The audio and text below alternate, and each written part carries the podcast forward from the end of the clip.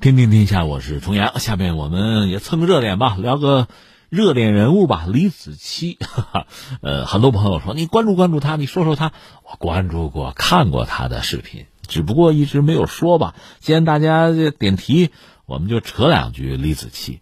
那这个人你要还不知道，不知道也正常，因为现在你说他算网红吧，肯定算网红多了。那每个人兴趣爱好取向是不一样的，所以你说你关注他。那你哈，挺时髦啊！你说你不关注他，再正常不过了。但是我们现在要说的是，他作为一个网红吧，现在像什么人民日报、央视新闻啊，这官媒吧，纷纷发声力挺。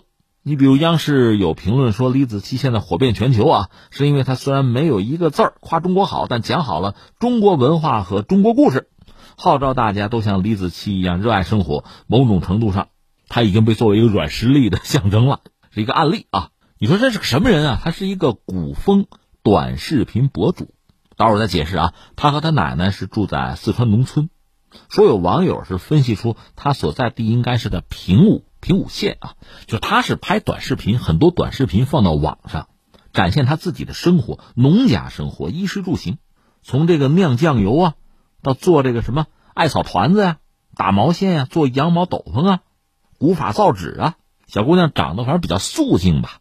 他穿身那个汉服啊，音乐也比较舒缓，有个配乐吧。一个人就做着这个活计，各种事儿，就这么个人，他的视频火了，火到现在。我们刚才说嘛，这个国内主流媒体都都为他喝彩。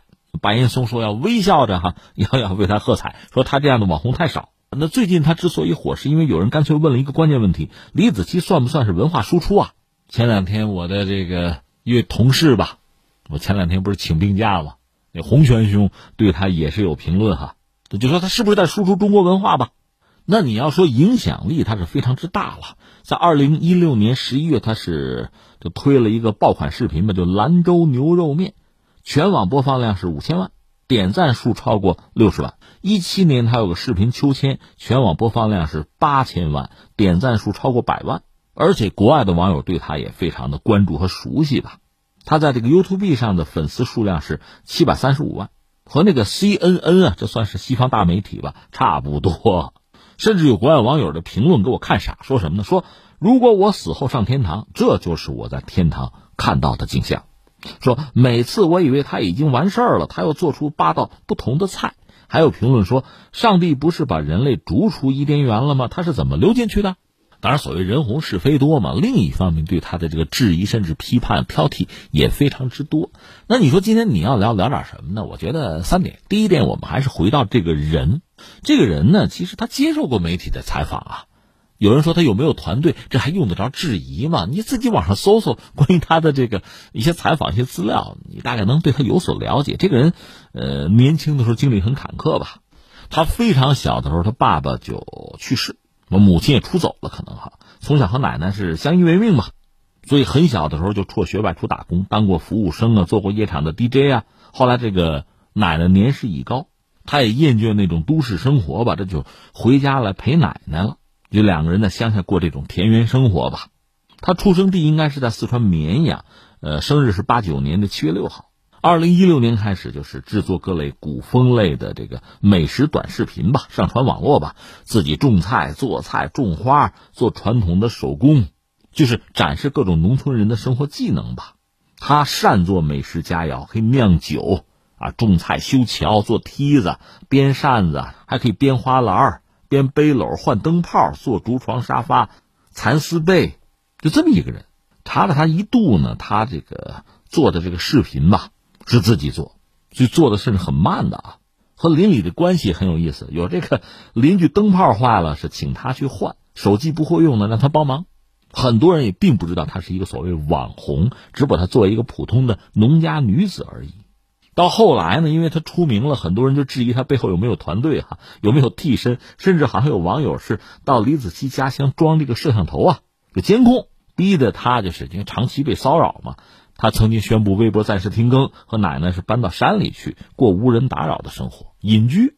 有人讲说，他实际上因为长期农村生活吧，手上是有茧子的。如果去掉滤镜和妆容的话，他那个皮肤是没有光泽的，就是那种小麦肤色吧。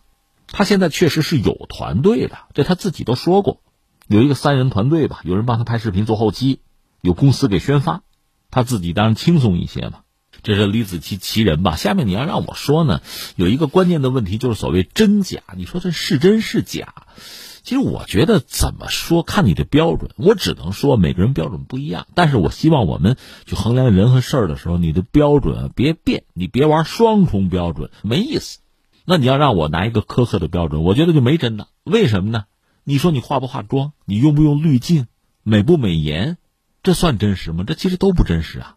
如果我们每个人发一条短视频，总不希望啊，除了你要搞怪啊。否则你发个视频发个图片呀，你总要让自己漂漂亮亮的吧？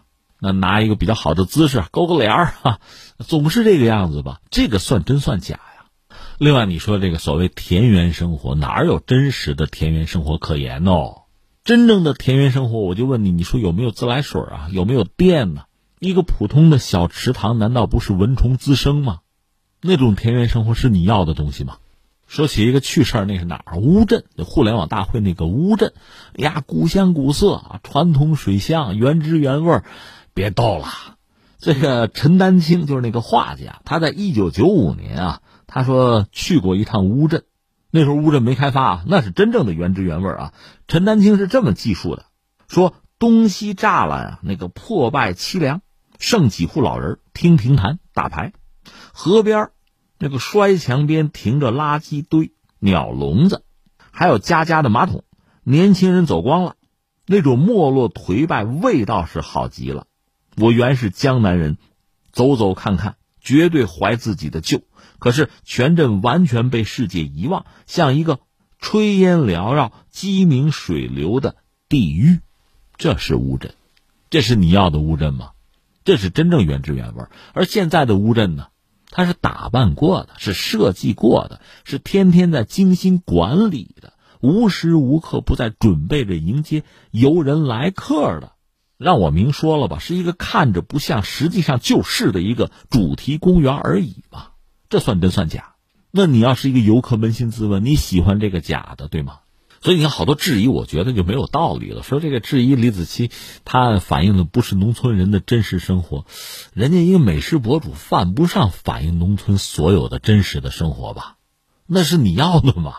所以这事儿放在一边，我觉得没什么可说。那他之所以火爆，在全球火爆，那他显然是啊，骚中了痒处，全球人的共同的痒处。就这个事儿，中国人也喜欢看，外国人也喜欢看，是什么？说到底，恐怕用个很俗的词儿吧，乡愁呗。什么叫乡愁呢？就是城市化、城镇化之后，大家都过这种现代生活。这个时候，你对那种传统的啊田园牧歌式的生活，你又开始留恋啊、回味啊、向往啊、魂牵梦绕啊。但是你又回不去。其实这样你回去，你又不想回去，就是那么一种生活。有人过了，你看看呢，留恋啊、羡慕，不就这么点事儿吗？中国人这么想，外国人也这么想。在这个问题上，李子柒等于说是横刀一切，这个横截面，中国人、外国人是一样的。他找到了这么一个横截面，我是这么理解这个事儿啊。但是翻回来，我告诉你，你真那么去生活，你愿意吗？就让你做网红，那么高的点击量，你喜欢吗？大多数人是豁不出去的。另外，作为一个网红，坦率讲，他也不可能火一辈子吧。当他离开舞台的中央。没有聚光灯照着他的时候，他可能还会这样生活，而你会吗？事儿就是这么个事儿。至于你说文化输出吧，我觉得那是一个副产品，或者你这样理解它：先有了好内容，然后自然就能够传播。你说文化输出，关键在于你输出什么，人家能不能接受啊？想一想，我们想输出的东西有啊，但是如果你内容不到位，技巧不到位。和受众呢没能形成共鸣共振，那你想输出就输出不了了。你输出人家是拒收的。你像好莱坞大片就这特点哈，它完全是一种美式的东西。早期你看你觉得很炫很吸引人，而且好莱坞确实它是面向全球市场。但你看多了你也觉得俗了没意思了，就那么一个模板，连音乐都差不了多少，你自己审美疲劳了，它对你形不成影响力了，就是这样子。所以，在我看来呢，李子柒吧，你也不必过高的去赞美他、渲染他，他就是一个很独特的人，把自己独特的生活展示出来，赢得了大家的共鸣、喜爱，啊，尊重啊，关注就够了。这种生活本身呢，其实是自由的，是自己选择的，这是一个普通中国人的日常，这就很好。而如果你刻意去设计、去表演，那我敢说你不如电影拍的好。而我们的电影总体上拍的也依然不够好。